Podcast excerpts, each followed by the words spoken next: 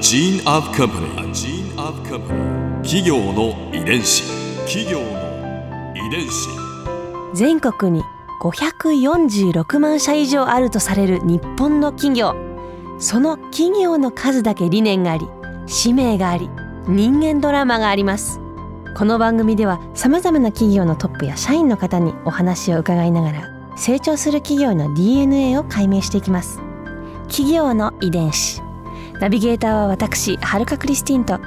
株式会社エイベック研究所代表の武田隆さんです。武田です。よろしくお願いします。今日は森永乳業株式会社広告部長の寺田文明さんをお迎えしています。寺田さんよろしくお願いします。よろしくお願いします。今回は森永乳業のこれからをテーマにお話を伺います森永乳業さんをはじめ乳業界を取り巻くまあ市場環境ビジネス環境は今後どのように変化していくとお考えですか？一番大きなのはやっぱり高齢化社会をこれから迎えるということで特にその医療費が非常にこう拡大していてあの、まあ、40兆円を超えるとかそういうところに来てる中であの食を通じたあの健康っていうのがもし実現できればですね非常にこの社会の問題に対する解決策としてですねニーズと非常にマッチするんじゃないかなというふうに思っていてその分野が我々が果たしていくべき内容でありこれからのチャンスかなというふうに考えております。もともと医療はその病気になった後にですねあの治療をしたりとか、はいあのまあ、手術をしたりとかっていうことだと思うんですけどそもそもその病気にならないようにするっていうことがあの一番いいわけですよね。でそれでそのために何が必要かというとあの食事を通じてですねそういうなりにくい体にしていくっていうことができれば普通に生活している中でですねそもそも病気にならないので、あ医療費を結果的に減らせるようになりますしそういうことができるんじゃないかなと。それににあの非常にこう貢献できるあの素材なり食品をですねうちの会社はやっぱり持ってるんじゃないかなというふうに思ってます。一昔前だと、まあ、栄養がこう足りない状態なので、ええ。栄養をこう、与えるというか、ええ。そういう考え方でよろしいんですかね。だったんじゃないかと思いますけど、今現在だと今はどういうふうに手助,、けをするんですか？もう本当にあの栄養が足りないっていう人はあまりいなくてですね、まあ、偏っていてうん。特定の栄養素が足りないとか、まあ、あの日本人が足りないカルシウムが足りないとかですね。そういうその栄養素的に足りなかったり、まあ、食の欧米化になって先ほどの腸の中の腸内フローラの状態が悪くなったり、そういった方が多いのでそれを例えばヨーグルトを食べて腸の状態を良くして病気になりにくくするとかああの特定の偏ったあの食事であのバランスが悪くなった栄養素を元に戻してあげるとかそういうことをその食事を通じて自然な形でやっていくっていうことはできるんじゃないかなと。企業の遺伝子。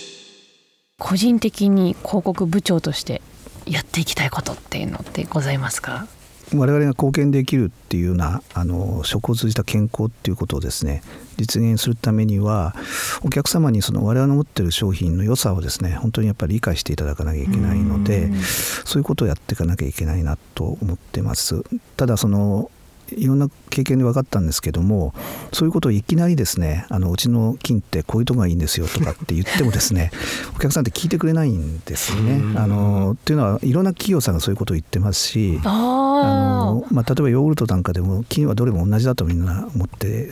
どどれも同じだっていうか、まあ、んどれも体にいいんでしょと。もう確かになんかいろんな菌がありますから、えなかなか専門家じゃない限りね。ええ。よっぽどね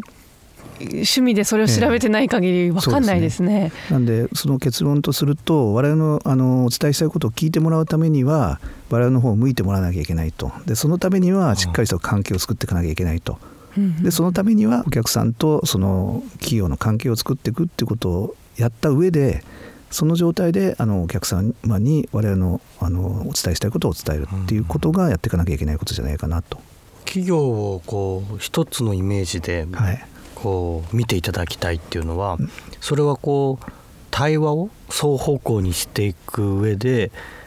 こう必要だということなんですかね？一つの人格に見てもらうってことはあの広告メッセージを発信してるのは広告だけじゃないので、はいいろんな例えば人事部がリクルートをやってたりとか、うんうんうん。工場が近所の方にいろんな環境の問題を出してたりとか、営業の方はリテールの方と、ですそうん。お話を、ねトータルのそのやっぱり、えー発信する情報がですねあの本当に一人の人が言ってるっていうように見えるためには、うん。企業の中の相当こう連携をしてですね、うん同じ考えを持ってやっていかなきゃいけない。っていうことが大事なので、まあ、広告の役割もう一つの大きな役割が実はあのインナーのですねあの会社の中のですねはい。コミュニケーションっていうのもやっぱり活性化していかなきゃいけない、まあ、これは広報の広報部という他の部分もあるんですけども実はあの外に発信することによってその当然社員の方も見てますのでそういったことをこう、まあ、例えばトップからのメッセージとしても当然いきますけども、うん。あの外に出してるメッセージもそれと統一になってるんだなっていうことを発信してですね中の情報も固めていかなきゃいけない広告、ね。ええ。広告のためにはインナーのネットワーク構築も必要だっていうのはとてもこう斬新に聞こえるんですけど、特にそれを痛感したのはラクトフェリンっていうその素材があるんですけど、はい。それは非常にこうあのなかなか販売していくのが難しかったんですけど、い、ろんなこう法律上の制限があって直接効果がなかなか言えないんですけどもあそれのいろんな研究してる部門の人とあの所長さんとですね、うん。お話をしてあのラクトフェリンという素材がノロウイルスに非常にこう効果があるっていうようなことがあってそれだったらお客さんが関心を持ってもらえるんじゃないかということで、そこの話題をこうあの、まあ、情報に載せてですね、はい。そこがこううまくいったっていうことがあってじゃあ今後もそういうところはこう広げていきたいという、そうですね。できるだけその昔は廊下トンビっつってましたけどえ？あのふらふらふらふらいろんなところに行って 話をする方があのいい結果が出るんだなだろうなと思ってなかなかちょっとやりきれてないところあるんですけど、あのそう思いますね。皆さんに最後お聞きしてるんですけど森永乳業さんはあと2年2017年には100歳を迎えるわけですね、えその先のええ。え100年後どんな会社だというふうに思われていたいと考あえられます？一言で言えば、あの皆様に必要な会社だと思われていたい。うんうん。もう少し噛み砕いて言うと自分のですねあの子供を入れたいに入ってほしいと思う会社かどうかっていうことでぜひ子供をこの会社に入れたいと思うような会社になってたらいいなと。やっぱ自分がどうのこうのっていうよりは大切な人に本当に勧められるのかって聞かれてあいやもう自信がありますっていうようなそんな会社にやっぱなっていってほしいなと。ーそれだけ安心も提供するし、そうですそれねだけ真面目にやってるしそうですねっていうことですよね。で社会から必要とされてるっていうこうん。う気持ちがないとそういうふうにはなれないと思うんですけどそんな会社になればいいなと思ってます。ここで春風ビューポイント今回寺田さんのお話を聞いていてすごく印象に残ったのは食で健康を手助けしようとする森永乳業さんの姿勢ですね。森永乳業ができた当時およそ100年ほど前ですけど栄養が足りないそういったような状況が非常に多かったと思うんですけど今現在そういう事情は減ってだからといってじゃあ完璧かといったらし私たちの食生活決して完璧ではない。かなり栄養が偏っていたりそこにでもこう手を差し伸べてくれる。そういう存在でいてくれるんだなっていうのを感じました。今100年後200年後きっとまた食の文化っていうのは変わるんだろうなと思いますけどそこにどういう形で手を差し伸べてくれるのかちょっと想像するとワクワクしますね。企業の遺伝子。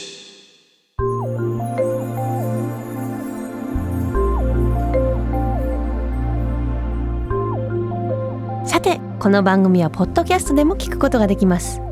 番組ウェブサイトにアクセスしてみてください。アドレスは www.jfn.co.jp スラッシュ ki です。それではまた来週お耳にかかりましょう。